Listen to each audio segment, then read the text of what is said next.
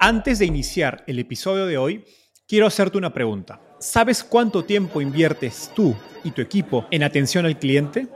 En el mundo de las startups, donde cada segundo cuenta y cada cliente es importante, Zendesk se convierte en tu aliado perfecto. Es como tener un equipo de superhéroes de atención al cliente a tu disposición. Zendesk es una plataforma omnicanal que integrará todos tus canales de comunicación como WhatsApp, email y redes sociales en un solo lugar. Gestiona tickets, ofrece una gran experiencia, aumenta tus ventas, pero sobre todo Construye relaciones cercanas con tus clientes gracias a Zendesk. Como beneficio exclusivo por ser parte de la comunidad startupeable, podrás probar el CRM de Zendesk completamente gratis por 6 meses. Y si decides continuar, tendrás 15% de descuento en tu primer año de contrato. Lo mejor de todo es que Zendesk escala de acuerdo a tus necesidades. Desde la oficina prestada donde empezaste hasta la compañía global que quieres construir. Compañías globales como Slack, Shopify y Airbnb confían en Zendesk para su atención al cliente. Ahorra tiempo, dinero y mantén felices a tus clientes. Encuentre el link con la prueba gratuita en la descripción de este episodio. Crear una startup es muy difícil. Crear una startup dentro de otra startup también. Hoy conversé con Osvaldo Jiménez, presidente de Mercado Pago. Osvaldo empezó su carrera en Mercado Libre hace más de 20 años como country manager en Argentina y en 2004 recibió el encargo de Marcos Galperín, fundador de Mercado Libre, de liderar un nuevo proyecto, Mercado Pago. Hoy, Mercado Pago es la fintech más grande de Latinoamérica y el principal motor de crecimiento del negocio de Mercado Libre. Hablamos de los ingredientes que se necesitan como equipo, incentivos y estrategia para fundar una startup dentro de otra empresa cuyo negocio va bien. También hablamos sobre cómo Mercado Libre ha logrado mantener su espíritu innovador pese a su tamaño y competir con tantas nuevas startups bien financiadas. Esta fue una de nuestras mejores entrevistas y me apena hayamos tenido problemas de audio, pero les prometo que vale la pena cada minuto. Vamos allá.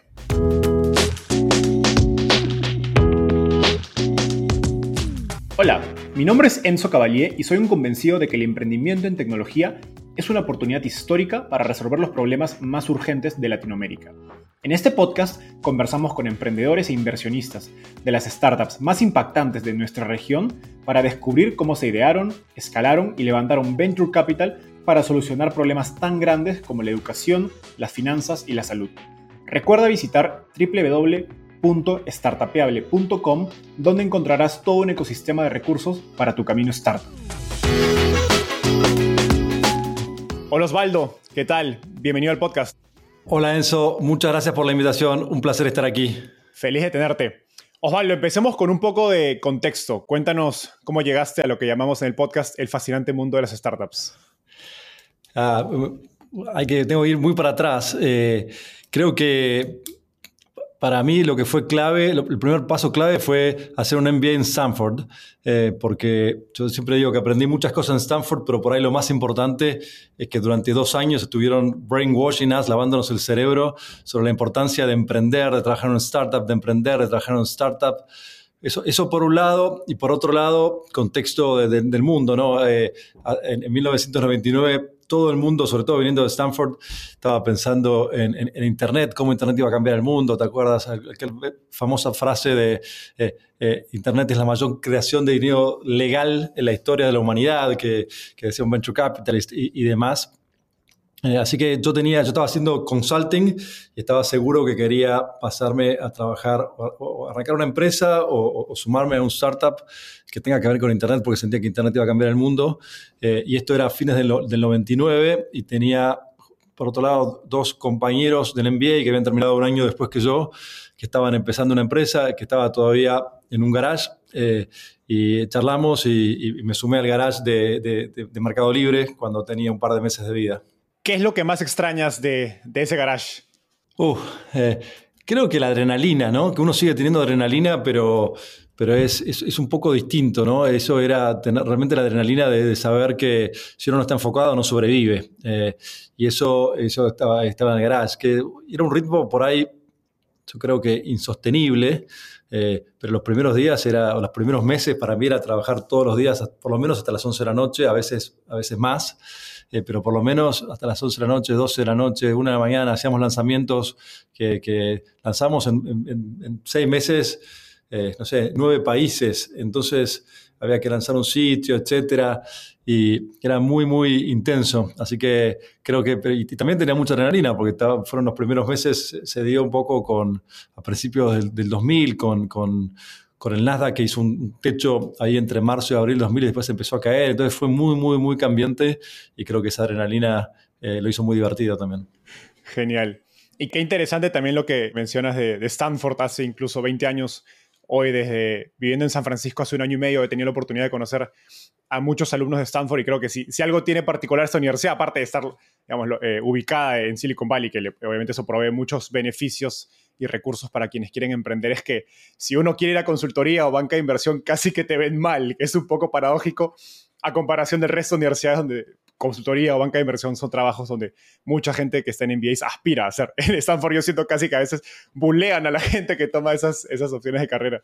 Y, creo que lo que hacen muy bien es exponerte a un montón de emprendedores a lo largo de dos años y lo vas escuchando y bueno, parece una persona normal, no es, no es un extraterrestre, no, no es un, y, vas viendo un montón de casos y te están contando, viste, errores reales cometieron, problemas que tuvieron, pero pudieron salir adelante.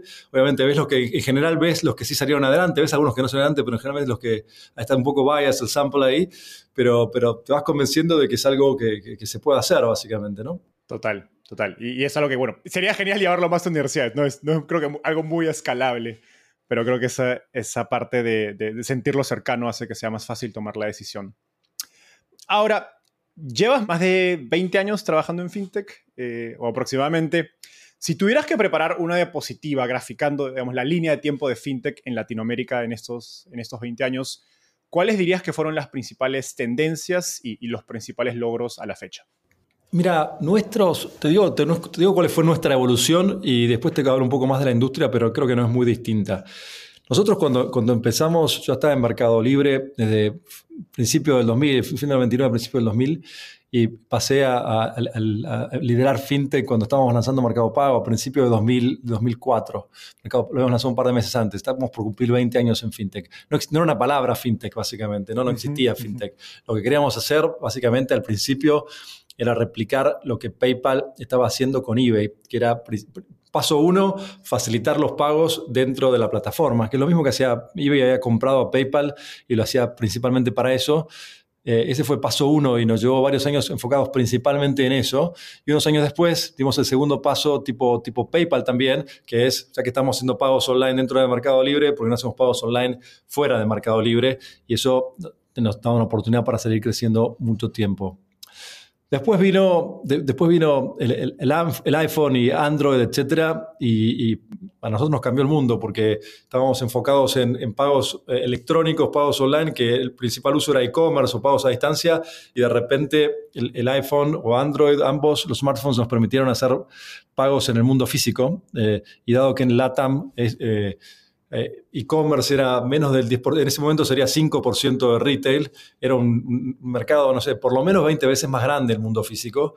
Y, y, fuimos explorando varias formas de hacerlo. Y dos que funcionaron fue por un lado lanzar, replicar lo que después hizo, lo que hizo, lo que estaba haciendo ya, lo hicieron ellos primero, obviamente, eh, lo que hizo Square en Estados Unidos, primero con los MPOS, ¿te acuerdas Square del principio que era el cuadradito ese, que era un lector de tarjetas? Pues lanzamos algo similar y después fuimos evolucionando ahora en línea de, de, POS y después, de alguna forma, creo que el mundo fintech, eh, el, el norte estaba siempre para nosotros era, era, alrededor de Silicon Valley, pero después en algún momento el norte cruzó el Pacífico y era lo que estaba ocurriendo en Asia, ¿no? Lo que estaba pasando sobre todo en India y en mayor medida en China. Entonces fuimos a ver eh, lo que estaba haciendo Ant Financial, lo que estaba haciendo WhatsApp Pay, etcétera, etcétera, y vimos nos abrieron un poco mucho la cabeza de, de, oportunidades que había y pasamos a no solamente hacer pagos sobre riles de tarjeta, sino crear nuestro, nuestro, nuestro wallet, nuestro, nuestro QR, eh, ir más allá de pagos y empezar a hacer credits, empezar a hacer eh, seguros, eh, a remunerar cuentas, a ofrecer fondos de inversión. Realmente fuimos, empezamos a brindar básicamente, yo diría, la, mayoría de los servicios financieros que, se pueden brindar. Así que esa fue nuestro, nuestra evolución. Y dándole un poco de números al asunto, ¿cuáles dirías que han sido los principales logros tanto de Mercado Pago como del ecosistema fintech en general? creo que hay, muchos números para, para, para, para, hablar de esto. ¿no? Yo creo que si miramos Mercado Pago, nosotros el año pasado procesamos arriba de 120 mil millones de dólares, 120 billion dólares de, transacciones en, la región. Ese es un ejemplo. Hemos crecido, ahí podemos ir país por país, pero creo que el ecosistema fintech, por ejemplo, una de las cosas que ha hecho es multiplicar en, Brasil y en Argentina definitivamente el número de, terminales para aceptar pagos con, tarjeta, básicamente, ¿no? Eran, eran, acordate, estas eran terminales que, los bancos o los adquirentes tradicionales solían alquilar y cobraban alrededor de 25 dólares por mes.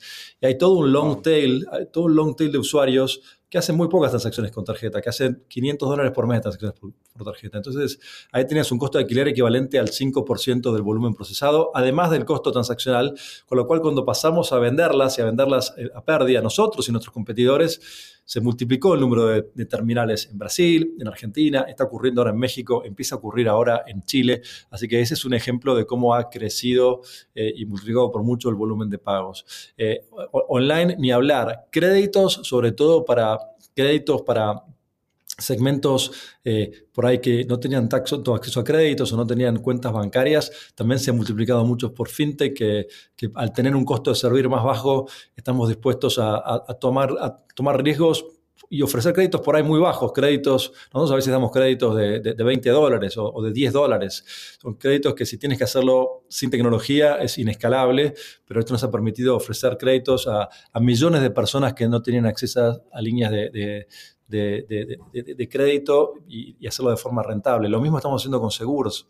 Millones de seguros que hemos vendido el año pasado y la forma de hacerlo es algo que realmente requiere muy poco contacto eh, y hay una aseguradora por detrás para, para después...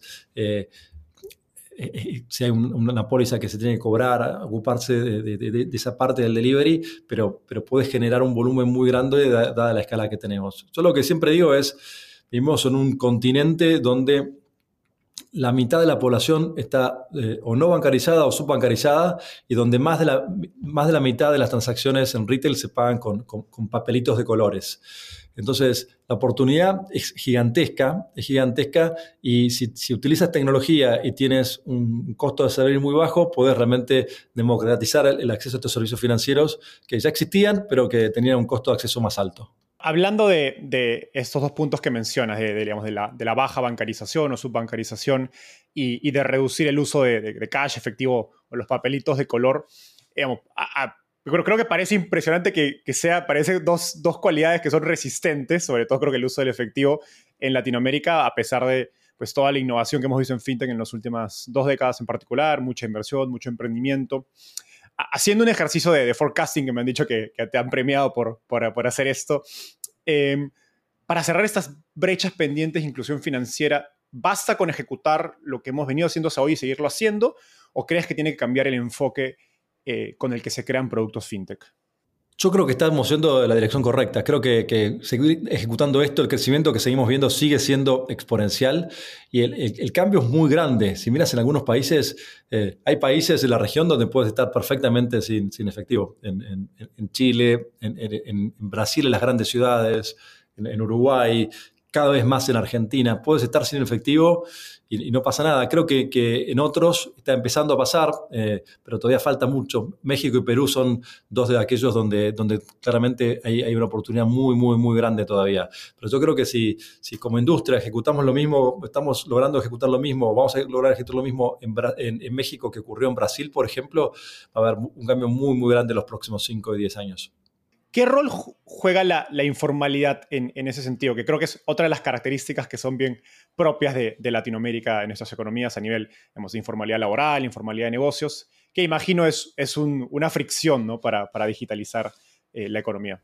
Creo que hay, dos fricciones que, tienen que ver con eso. Uno es, el, como tú dices, la informalidad y que la gente tenga miedo a, a estar más expuesta por tener pagos electrónicos pero creo que el, yo creo que ese factor es menos grande del que todos tenemos en la cabeza. Y mis ejemplos son, son Brasil y Argentina, que son países con, con alta informalidad, eh, donde a pesar de eso los pagos electrónicos crecieron porque es conveniente, es más cómodo. Si, si, eres un consumidor no tienes que acordarte de ir a un cajero, no tienes el riesgo no tienes el riesgo de, tener efectivo encima, etc. en la manera que una vez que es fácil, es muy fácil pagar eh, de una forma electrónica, los consumidores lo aceptan y los vendedores pueden preferir algo que sea más informal, pero al final del día, entre una venta y una no venta, prefieren la venta. Entonces los, vendedores van a hacer lo que hagan los consumidores. Entonces creo que es un cambio que definitivamente vimos ocurrir en países con, alta informalidad, como Brasil y Argentina, y creo que, vamos a seguir viendo en otros países.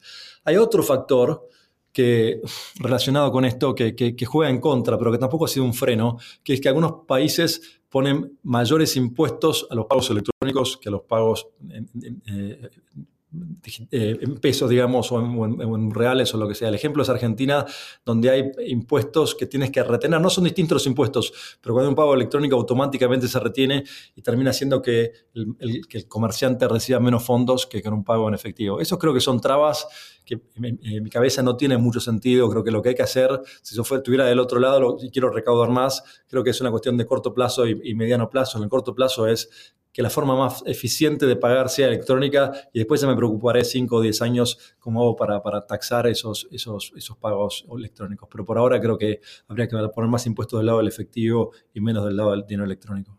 Perfecto.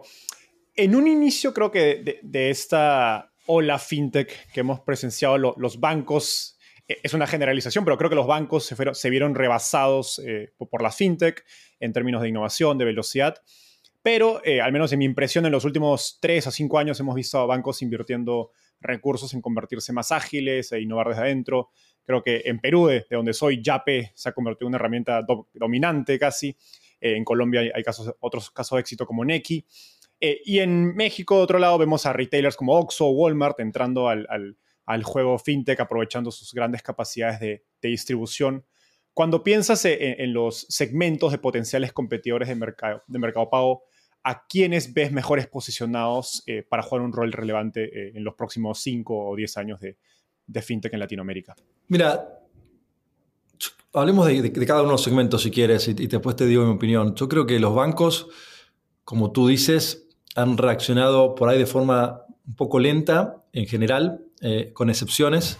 Eh, y que algunos, sobre todo, como tú, diste algunos ejemplos y después otros en, Brasil, ya que por ahí es el mercado más sofisticado de la región, hace más tiempo que está ocurriendo fintech y ya no nos sorprende nada y, claramente han cambiado el mindset, pero creo que en general tenían tres desafíos los bancos, ¿no? Un desafío que es... Eh, tecnológico, tenés una base tecnológica legacy compleja y querer construir sobre eso siempre es difícil y, no tienes una cantidad grande de ingenieros. Y si muchos han querido poner un layer en el medio para poder operar sobre, sobre ese layer, eso es algo que, es desafiante tecnológicamente, no es fácil de hacer, así que un desafío es tecnológico. Escuché en una entrevista hace no, hace no, mucho a Max Lepchin que hablaba, es un ex fundador de PayPal, el CEO de Affirm, etcétera, que hablaba de, de, de, fintech, decía, una de las empresas que yo más admiro es, es Amex, pero programan en COBOL. ¿Cómo haces hoy para conseguir desarrolladores buenos de COBOL, eh, cuando los 20 programas mejores de Estados Unidos no hay nadie que, enseñe eso, ¿no? Y creo que eso definitivamente es, uno de los desafíos. Y después creo que hay dos más. El segundo para mí es, eh, y ya está pasando esto, ¿no? Pero es el miedo a canibalizarse, ¿no? Los bancos en general en la región, en América Latina, ganaban mucha plata, algunos siguen ganando muchísima plata y... Eh, eso genera una oportunidad para hacer lo mismo que hacen con márgenes más chicos y a muchos bancos les ha costado dar ese paso. Creo que, en Brasil ya, pasó esa página básicamente, ¿no? ya pasó bastante tiempo, ya son súper conscientes de eso, así que creo que se ha vuelto más competitivo, pero en otros países de la región creo que sigue ocurriendo. Y el tercero es un tema de, cultura. Eh, si creaste una cultura durante décadas de, ser eh, averso a riesgos, es muy, muy difícil convertirte en, innovador, básicamente, ¿no? En, donde cuando estás haciendo cosas que sabes que, que pueden salir mal, que, que, que, tenés que lograr una cultura donde la gente se sienta eh, cómodo con, con, con, el failure, ¿no? Como dicen en el Valley, failure is okay in the Valley. Eso tiene que ser una cultura para emprender, donde está ok tomar riesgos, eh, está ok equivocarse, hay que aprender y, y lanzar el siguiente producto mejor. ¿Qué otros jugadores más, allá de los bancos ves en una posición? Te, mencionaba el caso de los retailers que, al menos en el caso de México, tienen eh, redes de distribución eh, pues, impresionantes eh, y que pueden apalancar y, están utilizando para lanzar productos como el caso creo que de Oxxo con Spin es probablemente el, más sonado. Creo que de la, de la, región, es el, por ahí es el caso más, más importante ¿no? de Oxo con, con Spin. Estoy pensando si hay algún otro. Por ahí algún caso de, de algún retailer que, que, que, lanzó una fintech en, en, en, Chile, etcétera, pero creo que el de, por el de Oxo con Spin es el más, el, el más relevante. Y creo que tienen la ventaja, la, la fortaleza de la capilaridad de, de, Oxxo. Realmente hay más Oxxos en cualquier ciudad de México que Starbucks en Manhattan, básicamente. Está por todos lados. Y como decíamos, México es uno de los países por ahí con menor penetración de servicios financieros de la región, junto con, con, con Perú. Entonces, esa ventaja de recibir efectivo y aceptar pagos en efectivos es, una ventaja. Eh, y después tenés las la Pure Fintechs, los Pure Play Fintechs, básicamente, que, que ya nacieron con, con mentalidad de, de poner, por ahí son más tech que fin, como digo yo, como que somos nosotros, y estás más enfocado en, producto, producto, producto, y, creo que también hay jugadores eh, muy buenos. Ahora sí, vayamos a la historia del, origen de Mercado Pago. Cuéntanos eh, de quién fue la idea, cuál fue la oportunidad que identificaron y, sobre todo, de dónde vino la convicción de, Marcos Galperín, bueno, fundador de Mercado, eh, Mercado Libre, para reubicar al country manager de su principal mercado, que, que eras tú, en un negocio totalmente nuevo. Dale, mira, eh, creo que desde el primer día que lanzamos Mercado Libre sabíamos que para hacer e-commerce bien hacía falta tres patas. Eh, para hacer un marketplace bien hacían falta tres patas. ¿no? Y nos enfocamos en la primera. La primera es juntar oferta con demanda. Eso fue lo primero que teníamos que hacer en Mercado Libre. Pero después para concretar transacciones iban a faltar otras dos patas importantes. Uno es procesar pagos y la segunda es resolver la logística. Que las tres cosas. La primera, la que nos enfocamos, si quieres, era por ahí la, la, relativamente la más fácil, eh, juntar oferta con demanda. Había que construir un network que, que no era nada fácil, ese era un desafío gigantesco, pero después los otros dos requerían de alguna forma tocar algo, ¿no? O tocar las mercaderías para llevarlo de un lado al otro, o, o tocar el dinero para llevarlo de un lado al otro. Entonces eran, eran más complicadas. Y entonces sabíamos que íbamos a tener que, de alguna forma había que resolver las tres cosas. Intentamos enfocarnos en la primera sola, pero vimos que el, tema de pagos era, era clave. Era clave porque eh, muchos eh, latinoamericanos en esa época no tenían tarjetas de crédito, no había forma de, hacer transacciones de tarjeta de crédito online eficientemente. De los vendedores, la inmensa mayoría no aceptaba tarjetas de crédito. Entonces terminamos con transacciones que muchas veces o, el, el pago era contraentrega, que no es nada eficiente o donde el comprador tenía que ir y acordar encontrarse con el vendedor en, alguna ciudad para intercambiar dinero por, el producto o, algún otro, o, uno tenía que confiar en el otro, tenía que hacer una transferencia bancaria sin haber recibido el producto o enviar el producto sin haber recibido una transferencia. Entonces era un, era un punto, un pain point eh, importante en, nuestro negocio y vimos que eh, eBay había intentado, primero había adquirido BillPoint y no había logrado generar tracción y después había terminado de, adquirir PayPal. PayPal había hecho una IPO eBay lo termina adquiriendo porque este era un tema que tenía muy importante para resolver también para ellos. Entonces, teníamos la convicción de que, de que esto era sumamente importante y que iba a ser muy, muy grande. Creíamos siempre desde el principio que iba a ser muy grande. Eh, se combinó, creo que justo el, momento de dar el paso por ahí estuvo relacionado un poco había venido, estábamos en relación muy cercana con eBay, eBay había invertido en Mercado Libre, ellos eran dueños de casi el 20% de Mercado Libre, estuvieron cerca de comprar Mercado Libre varias oportunidades, en una de ellas era a principios de, de, de 2004 y vino quien entonces era la, la CEO de, de, eBay, que era Meg Whitman. Una de las cosas que nos dijo, le, gustó, creo que tuvo una, una, impresión buenísima en general de, de, Mercado Libre, pero una de las cosas que nos dijo es, nosotros acabamos de lanzar Mercado Pago, tenía un par de meses, una de las cosas que nos dijo fue, esto es un startup dentro de un startup. Si no le ponen recursos, si no le ponen talento, es muy difícil que salga bien. Eh, así que eh, yo haría eso, básicamente.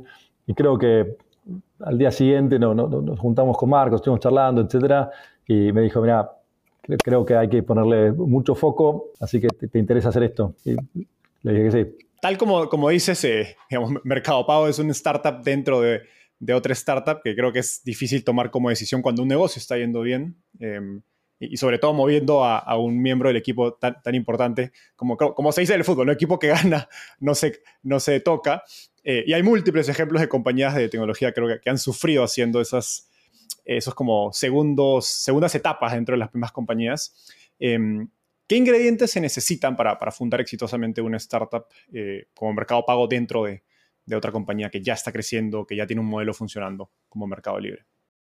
Yo creo que, muchísimo foco es, lo más importante. Muchísimo, muchísimo foco del, equipo que está ahí, básicamente, ¿no? Eh, o sea, yo no hubiera podido enfocarme en Mercado Pago y seguir con el rol de, mm. country manager en Argentina, Chile, Uruguay que, tenía de Mercado Libre, porque realmente requería muchísimo foco.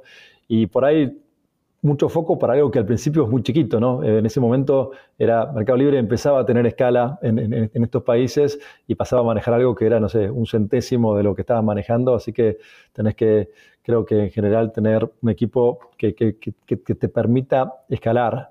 Em, creo que lo más, eso creo que es lo más importante, mucho foco y estar pensando en eso y poder eh, eh, ejecutar rápido como si ese fuera tu único desafío, tu único problema algo creo que es difícil de replicar en general dentro de un nuevo producto es la, digamos, la cultura startupera que tiene el, primer producto, ¿no? En términos de, autonomía, eh, de, incentivos, etc.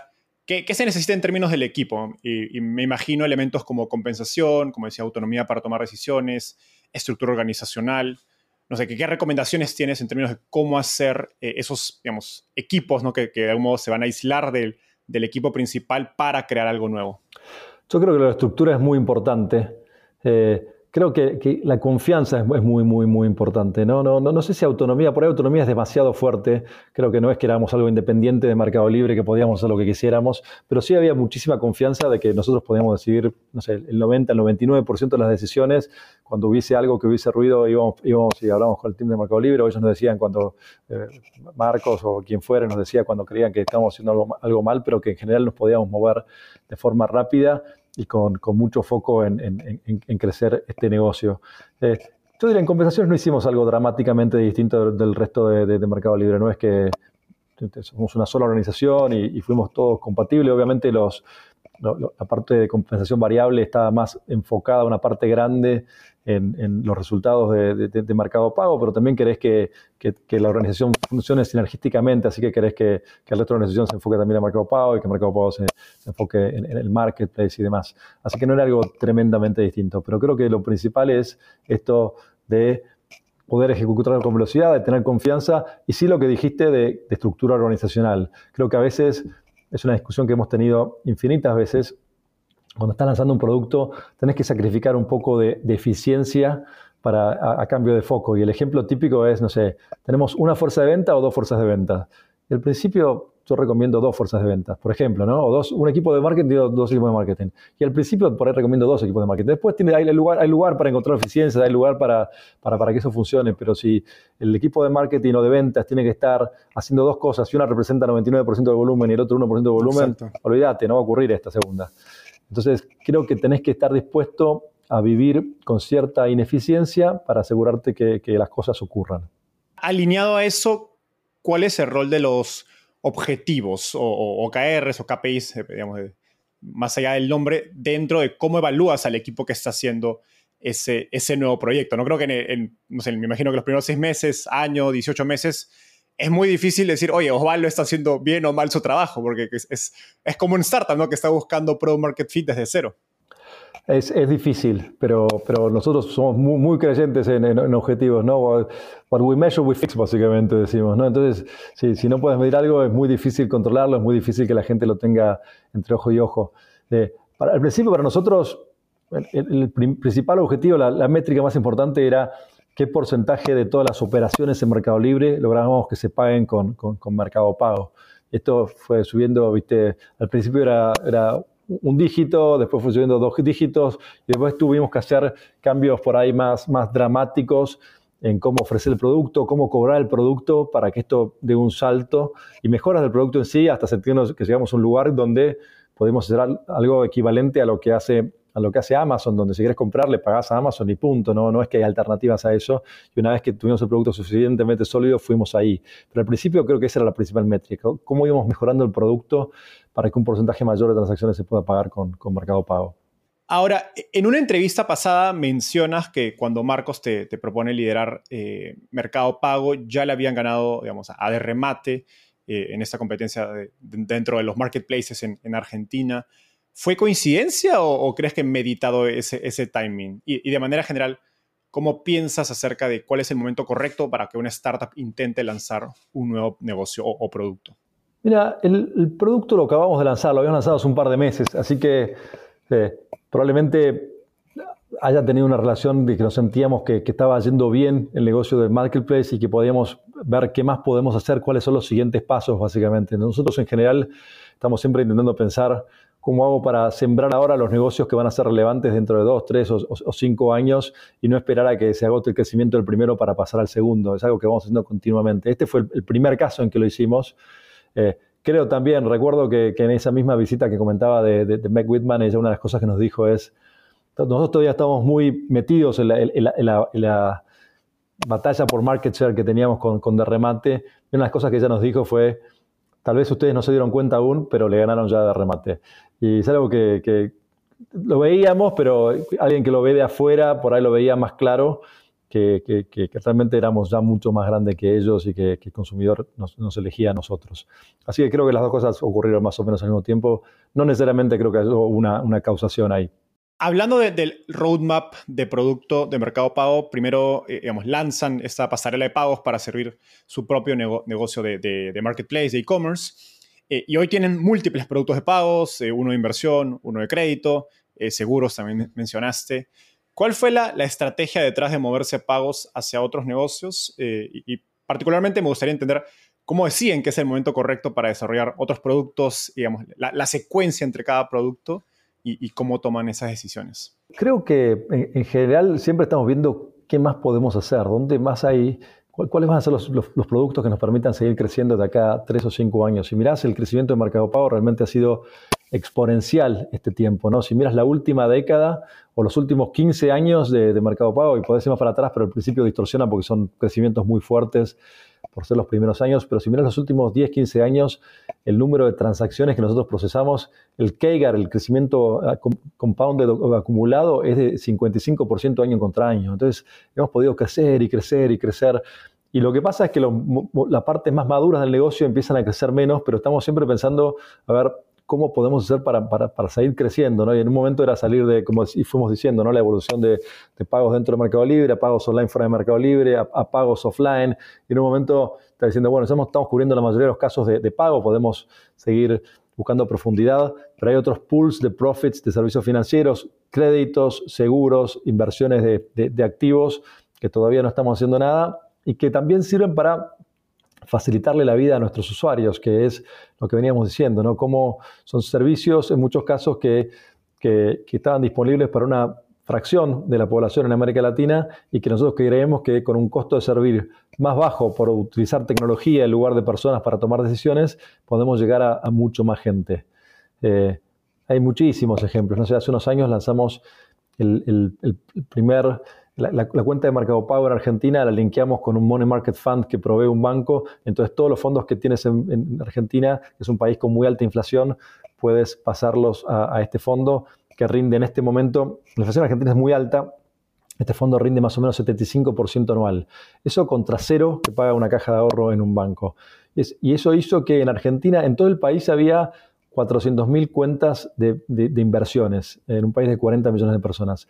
Hoy nosotros solos pasamos de 8 millones de personas invertidas en este producto. O sea, multiplicamos nosotros solos por 20 la cantidad de estas cuentas. Es un ejemplo, pero a lo que voy es, generalmente lo que vamos viendo es dónde, con las herramientas de, tecnología, con un equipo grande de ingeniería que tenemos, cómo podemos tomar un producto, muchas veces que ya existe, en otro caso que combinamos un par de cosas y lo hace innovador y, y, dárselo a una, masa grande de usuarios que nos permita seguir, seguir creciendo.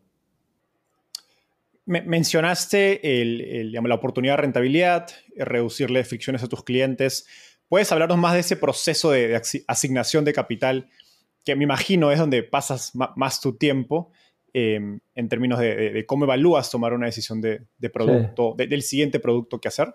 Sí, definitivamente alocación es lo más importante. Creo que en, nuestro caso, incluso más escaso que, el capital, es, eh, como en toda empresa de tecnología, son, horas de ingenieros, básicamente. ¿no? Entonces, uno de los procesos que hacemos es todos los trimestres, nosotros tenemos eh, loops de desarrollo de tecnología de trimestres. Eh, entonces, todos los trimestres lo que hacemos es decir, ok, estas son todas las cosas, hay una lista muy grande de todas las cosas que nos gustaría construir y empieza una una guerra, por así llamarlo, de, por, eso, por estos recursos, ¿no? ¿Qué, ¿Qué, cosas son más importantes? ¿Qué cosas pueden esperar un poco? ¿Qué cosas van a tener un impacto más grande en la experiencia del cliente? ¿Qué cosas tenemos que resolver porque, porque tenemos una, una, deuda técnica o, porque nos generaría plata poder resolverlas? Es, es, una combinación de todos esos factores que están haciendo nuestros competidores y demás.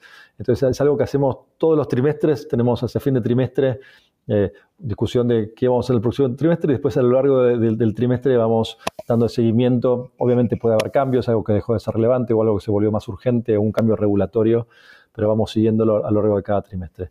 Eh, y después también lo que hacemos es, eso es muy útil, pero a veces te, tiene una, una, visión un poquito más cerrada porque estás muy metido en el día a día. Entonces también lo que hacemos es dar unos pasos para atrás y decir, ok, todo mi equipo de tecnología, cómo está dividido esto tiene sentido con, mis prioridades estratégicas o, no, porque a veces te, puedes ir desviando un poco simplemente porque los equipos tampoco es que, es sumamente intercambiable de un día para otro. No tenés un equipo, por, no sé, por ejemplo, enfocado en hacer cosas de backend, interactuar con instituciones financieras y otro equipo en, el app mobile y son, son, son, eh, son skills distintos. Entonces podés ir moviendo equipo, gente de un lado a otro, pero es algo que lleva un poquito más de tiempo. Entonces creo que ese es un poco el, balance de, cómo lo hacemos. Desde afuera suenan a que tienen muchos productos, casi como, como las, esas super apps en Asia que, atienden múltiples necesidades de sus clientes. Eh, pero cuando Mercado Pago em, empieza, pues casi no existía la competencia, así que creo que era, era un crecimiento natural. Hoy FinTech es un sector pues súper hot, es el que más atrae capital, más atrae emprendedores. ¿Qué ventajas y desventajas dirías que tiene Mercado Pago como un jugador o más horizontal o, amplio versus fintechs que se especializan en verticales específicas como pagos, cuentas de ahorro, préstamos, etc. Creo que la, ventaja que tenemos pasa por lo que tú dices. Una de las ventajas, tenemos varias ventajas creo, pero una de las ventajas que tenemos pasa por lo que tú dices, que es hay muchas sinergias entre, por un lado, el marketplace y fintech, y dentro de fintech de tener productos para, comercios y, y productos para, individuos. Tenemos la posibilidad de cobrar, eh, que es por ahí toda la parte más enfocada en los vendedores cobrar de la forma que sea del mundo con link de pago, con checkout online, con POS, con QR, con lo que fuere. Y por otro lado, millones de personas utilizando nuestra aplicación de, de, mercado pago para hacer pagos, para invertir, para lo que fuere. Creo que eso nos da una sinergia muy grande y también una sinergia entre, entre, eh, entre Mercado Libre y Mercado Pago de, de, compartir base de usuarios, de poder ofrecer productos en el momento de checkout, etcétera.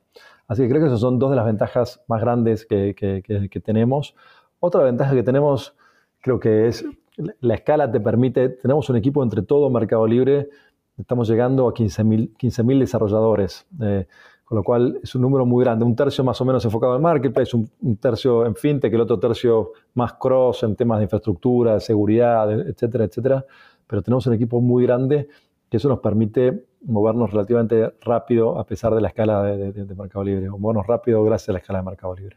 En esa línea hay un inversionista en fintech, eh, de Andreessen Horowitz, Alex Rampel, que tiene una frase conocida que la batalla entre las startups y los incumbentes se reduce a, quién consigue distribución, em, perdón, a que, a que, la startup consiga distribución antes que el incumbente consiga innovación.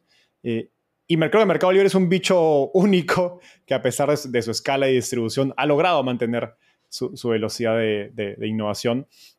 ¿Cómo crees que, ha logrado Mercado Libre mantener ese, espíritu innovador y velocidad pese a su tamaño? Creo que, hemos logrado mantener la mentalidad del primer día, básicamente, ¿no? Hemos logrado mantener el espíritu de, que se pueden hacer cosas, que se puede cambiar, que no hay que ser, no hay, que, no hay que vernos nunca como, como un incumbente, ¿no? Siempre, siempre, la famosa frase, yo tengo frases famosas, ¿no? La de, eh, que solamente los, que el, éxito genera eh, complacencia, que la complacencia genera fracasos y solamente los, los paranoicos sobreviven, ¿no? que dijo un ex CEO de Intel. Eh, creo que es muy cierto y nosotros sentimos mucho eso, que realmente tenemos que movernos rápido, que hay muchísimas oportunidades, que no queremos ser el incumbente, queremos ser siempre, estar siempre del lado de los disruptores. Entonces, ¿cómo hacemos para, para seguir generando eso? Yo, hay un libro que a mí me gusta muchísimo, que recomiendo mucho para, gente que trabaja, se llama The, Founder's Mentality. Es, un libro de, unos consultores de, Bain, Eh, a mí los libros de, frameworks de negocios en general no, me gustan demasiado, pero este me pareció muy, muy bueno. Y da muchos ejemplos de, empresas de, distintas industrias que han logrado mantener este Founders Mentality. Y lo, habla de Founders Mentality como, como esto mismo, ¿no? como foco en el cliente, con eh, disposición a tomar riesgos, a, seguir innovando, a sentirse no, no, un incumbente, sino un disruptor. Y sobre todo, creo que es algo muy, muy importante, ¿no? Habla de, esto un poco de lo que, relacionado a lo que tú decías, que a la medida que vas escalando, la escala te da ciertos beneficios, pero también la escala te agrega complejidad. Y que la complejidad eh, va en el sentido contrario. La complejidad lo que te hace es ir más lento, que haya que hacer, conseguir muchos approvals, que haya procesos burocráticos, que haya procesos que no, que, no tienen sentido, que, etcétera, etcétera, etcétera. Entonces, ¿cómo parte de mantener esta, esta mentalidad de fundadores es eh, seguir sintiéndote dueño de, de, mercado libre, no importa qué rol tengas, y, y pensando si en algún momento un proceso está en contra del sentido común, lo que hay que cambiar es el proceso y asegurarte de levantar la mano y ayudar a que eso se cambie, básicamente.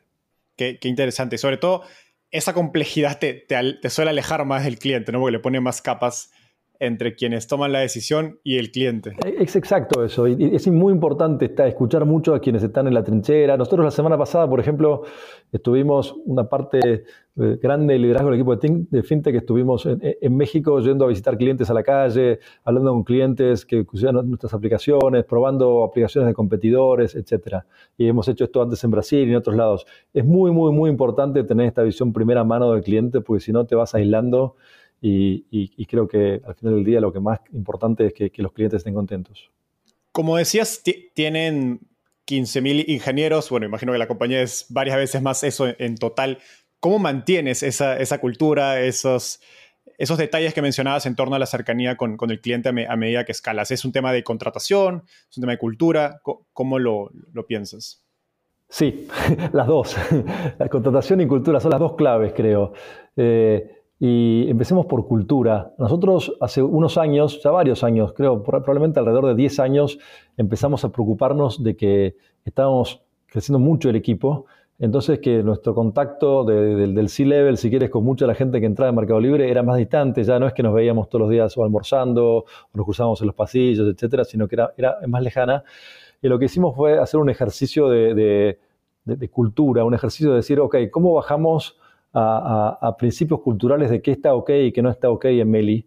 Eh, llegamos a, seis principios culturales, después si quieres te los puedo pasar, pero tienen que ver con, con, esto, ¿no? Con, darle prioridad, estar cerca del usuario, con estar en beta continuo, con estar dispuesto a tomar riesgos, con competir en equipo, pero para ganar, el objetivo es realmente ser, exitosos, ejecutar con excelencia, y me debo estar olvidando alguno. Pero lo bajamos a principios culturales bajamos a principios de liderazgo y además también lo pusimos en los procesos, ¿no? Todos los años cuando evaluamos a la gente, evaluamos dos cosas, decimos el qué y el cómo. El qué es básicamente lograste tus resultados, tuviste tus KPIs, etcétera, y el cómo es, estuviste de acuerdo con estos principios culturales, estuviste cerca del usuario, innovaste, jugaste, trabajaste en equipo, etcétera, etcétera. Entonces, realmente pasó a ser una parte muy, muy importante de nuestro día a día. Y la segunda parte que tú dices también es importante, lo, de contratar, cómo contratas. Y creo que es un desafío que se vuelve cada vez más difícil. Ah, no sé, la parte cultural de contratar se vuelve más difícil con el tiempo y no más fácil. Eh, la parte de atraer talento es más fácil, porque es mucho más, más fácil atraer talento hoy cuando, cuando sos mercado libre que cuando estábamos en un garage y eras mercado libre. Pero la parte cultural es más difícil, porque cuando estábamos en el garage, si alguien estaba dispuesto a dejar lo que sea, no sé, McKinsey, eh, para, para, venir a, trabajar en un garage, sabías que tenías la persona que, que estaba dispuesta a tomar riesgos.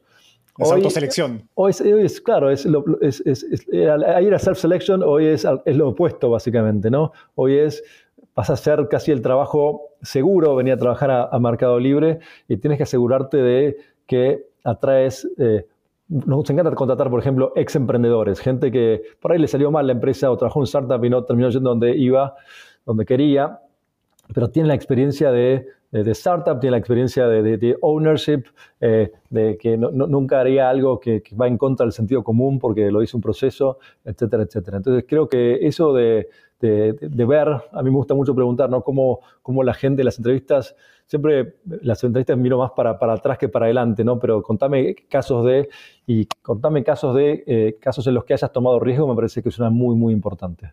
Qué interesante esta dualidad de, de, contratación, cómo se hace por un lado más fácil y por otro lado más difícil a medida que una compañía es más exitosa. Y hablando del garage, algo que Meli tiene, eh, o Mercado Libre tiene, que no es replicable, es que, como decías, cuando empiezan, emprender o trabajar en una startup no era sexy, eh, quizás el término startup en Latinoamérica ni, se, ni existía, no había capital, no había casos de éxito, todo estaba en su contra. Hoy estamos en un ambiente digamos, de, crisis, o al menos pues no estamos tan eh, en una burbuja como estábamos hace uno o dos años en Latinoamérica, que creo que es un mejor contexto para, para, para emprender que el que ustedes vivieron de todas formas. ¿Cómo crees que ese contexto eh, pues, negativo o, casi que no existía un ecosistema jugó a favor de Mercado Libre? ¿Y cuál crees que es la mentalidad adecuada para, los vientos en contra, sobre todo pensando en emprendedores que hoy día se enfrentan a un, a un ecosistema mucho más pesimista? Mira, yo creo que lo que, el famoso dicho de Nietzsche, no todo lo que no me mata me hace más fuerte. Creo que eh, nosotros tuvimos, no sé, eh, la, suerte, si quieres, de terminar de cerrar una ronda de inversión de lo que en ese momento era una fortuna, que eran 45 millones de dólares, en abril del año 2000, cuando estaba cayendo ya el Nasdaq, y supimos desde el día 1 que, probablemente esa fuera la última vez que levantamos platas hasta, hasta que fuéramos rentables. Entonces, ahí veníamos de un environment realmente muy, muy, muy, muy bullish, el, boom de, de las dot-com, eh, y todo el mundo estaba gastando de, más eh, y en muchas cosas que no tenían mucho sentido viendo con perspectiva.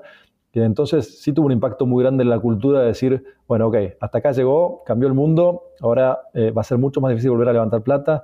¿Qué hacemos para asegurarnos que con estos 45 millones de dólares llegamos a la rentabilidad? Y fue lo que hicimos, fue realmente bajar el spend, enfocarnos en los basics del negocio, en mejor atención al cliente, en un marketing online escalable.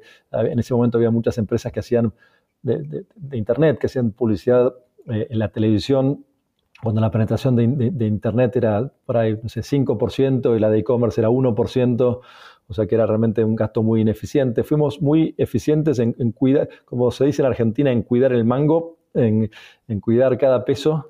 Eh, y, sabíamos que teníamos que, llegar a la rentabilidad y lo hicimos unos años después, creo que fue 2006 que, nos volvimos rentables y 2007 hicimos el IPO. Entonces creo que eso eh, nos quedó grabado a todos, básicamente. Nos quedó grabado que, ojo, cada tanto hay eh, eh, estadios donde el mercado está haciendo cosas que nosotros consideramos no razonables.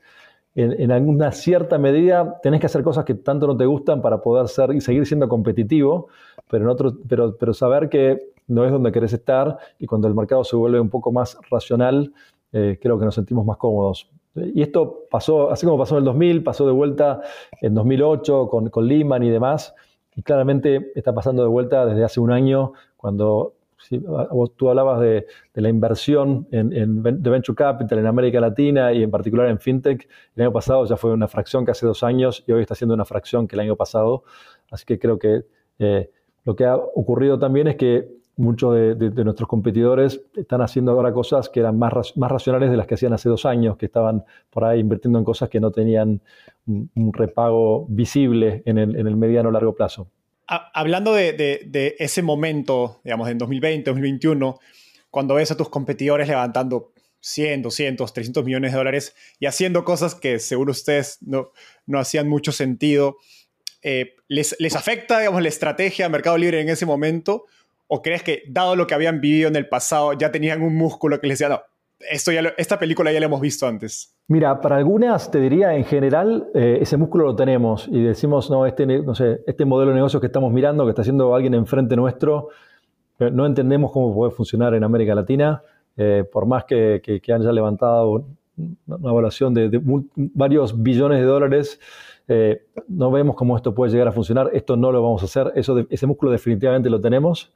Sí, el mercado te lleva por ahí cuando está muy booming, por ahí a, no sé, a, aceptar un costo por usuario más alto, a dar descuentos en algo que no estás seguro si se va a repagar, etcétera, para, para no perder eh, market share. Pero apenas ves que, las aguas cambian, creo que hemos sido más, más, hemos sido muy rápidos en decir, vamos a priorizar aquellos negocios que o son rentables o que veo un camino a rentabilidad en el, mediano plazo y el resto, si creo que es una apuesta de largo plazo, la mantengo, pero la mantengo chica, eh, realmente muy enfocado en lo que nos lleva a, ser rentables.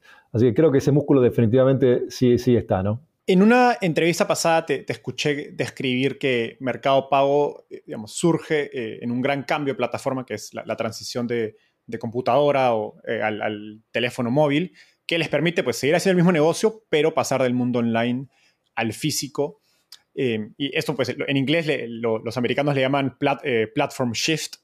Eh, ¿Ves en inteligencia artificial un cambio de paradigma similar para los negocios digitales? ¿qué, cambios crees que permite inteligencia artificial hoy que antes no eran posibles? Yo, creo que sí. Justo el otro día hicimos un hackathon de inteligencia artificial con los equipos propios y uno de mis mensajes era eso, es, creo que desde que empezamos Mercado Libre empezamos Mercado Libre justo en el cambio del, boom de, Internet, que era el primer cambio de, todo el mundo físico a Internet. El de, como tú dices, el de smartphones fue para nosotros el segundo, y que por ahí afectó mucho más a Mercado Pago que a Mercado Libre, porque para Mercado Libre fue un cambio de, plataforma, pero hacías más o menos lo mismo. A nosotros nos permitió ir a un universo mucho, mucho más grande, por lo que decíamos antes de que el mundo de comercio retail era por ahí 20 veces más grande que e-commerce, y con, con todo el mundo caminando con una computadora en el bolsillo, podíamos llegar a ese mundo. Y ahora creo que definitivamente es otro cambio que va a ser un cambio de paradigma, que va a ser cómo, cómo, cómo aprovechar la inteligencia artificial para, para, construir muchos, muchos nuevos casos de uso. Creo que, mira, hicimos este experimento de, hackathon, tuvimos arriba de 150 proyectos que se presentaron en, en 24 horas, miles de personas participaron, la verdad que estoy súper, súper contento. Y estamos seguros, estamos, eligiendo algunos que vamos a empezar a hacer ya mismo, pero creo que estas cosas se llevan tiempo. Es como cuando, cuando lanzamos, cuando fue este cambio a mobile, me acuerdo, lanzamos tres iniciativas en paralelo, ¿no? Uno era la de MPOS, otra era la del wallet y códigos QR, y la tercera era los de pagos in-app. Eh, y no sabíamos cuál iba a ser más grande ni cuál iba a despegar primero. Y después automáticamente vas viendo esto tiene más tracción en este país, este en otro país, esto no tiene tracción y vas corrigiendo y, alocando recursos en función del éxito. Así que creo que es, es una parte muy, muy divertida, creo, la que viene en los próximos años, donde va a haber una gran cantidad de innovación y muchas apuestas, algunas van a salir bien, otras no, y es cuestión de ir adaptándose y evolucionando muy rápido. Osvaldo, ha sido una entrevista increíble. Llegamos al segmento final. Esta es una ronda de preguntas rápidas. Te voy a hacer una pregunta corta y me tienes que responder en menos de un minuto. ¿Estás listo? Perfecto. Si emprendieras de nuevo, ¿cuál sería el principal consejo que te darías? Creo que una cosa que hicimos muy bien en Mercado Libre es tener un equipo muy, muy, muy bueno el primer día. Teníamos por ahí un exceso de talento para el tamaño que tenía eh, la organización en ese momento, eh, pero creo que si miras por un lado, el management actual de Mercado Libre, el sirve actual de Mercado Libre, la mitad más o menos viene del garage.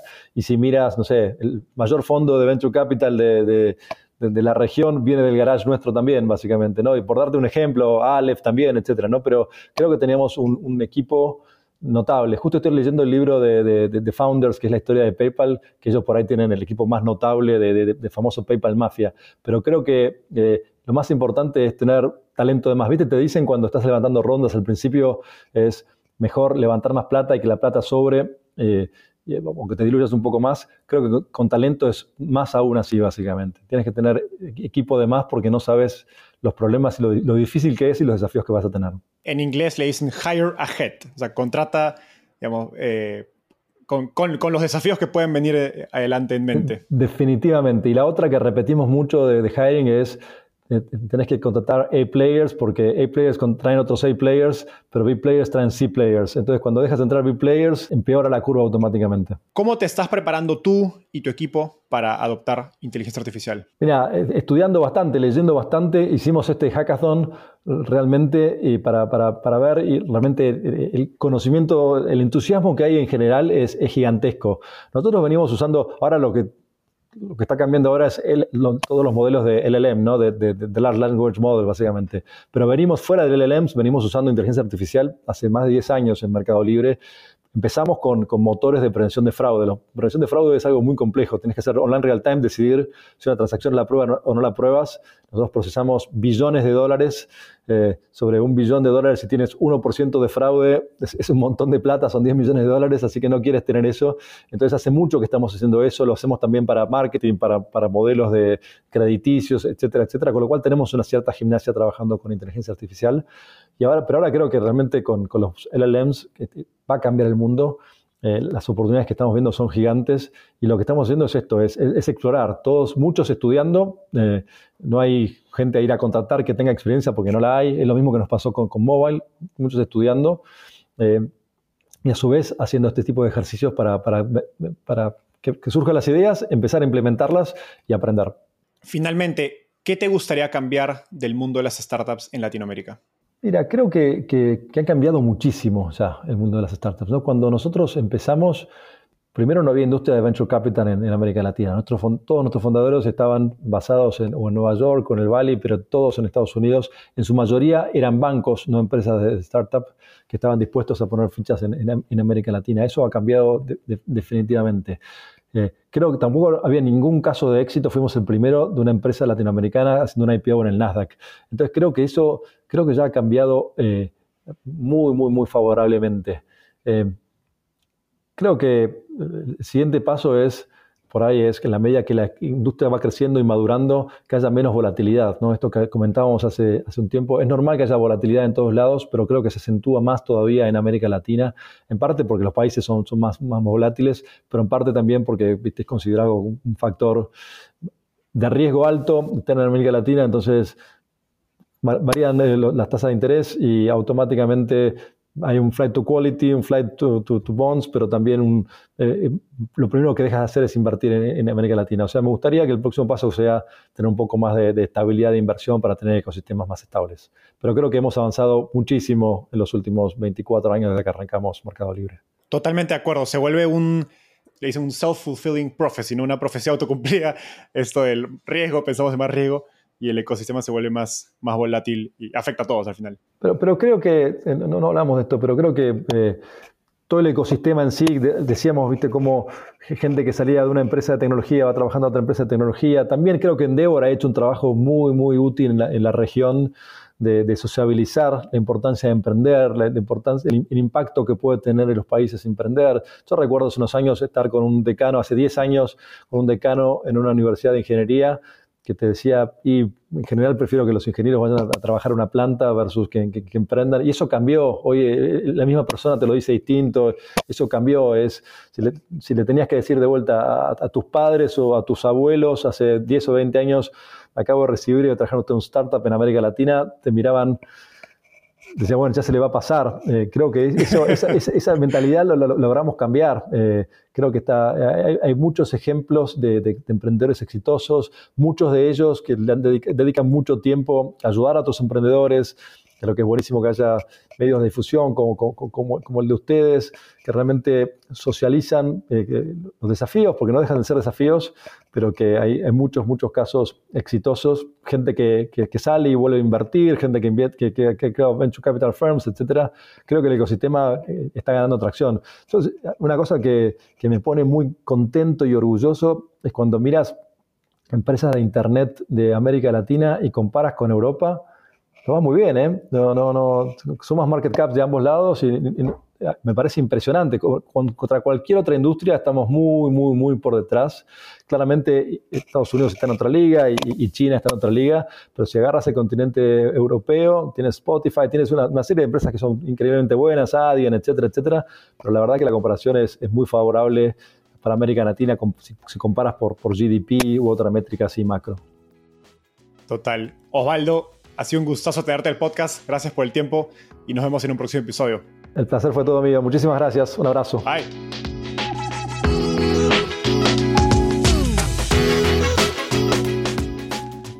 Antes de cerrar el episodio, quiero contarte que lanzamos el podcast Startupiable en 2021 y en menos de un año ya somos casi 10.000 personas que lo escuchamos cada mes. Y quiero seguir creciendo esta comunidad.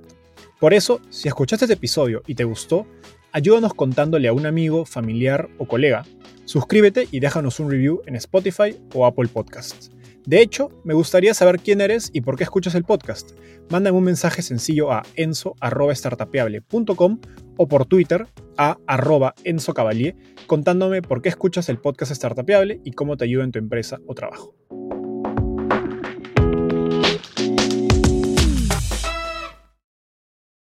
Este es un podcast producido por Explora.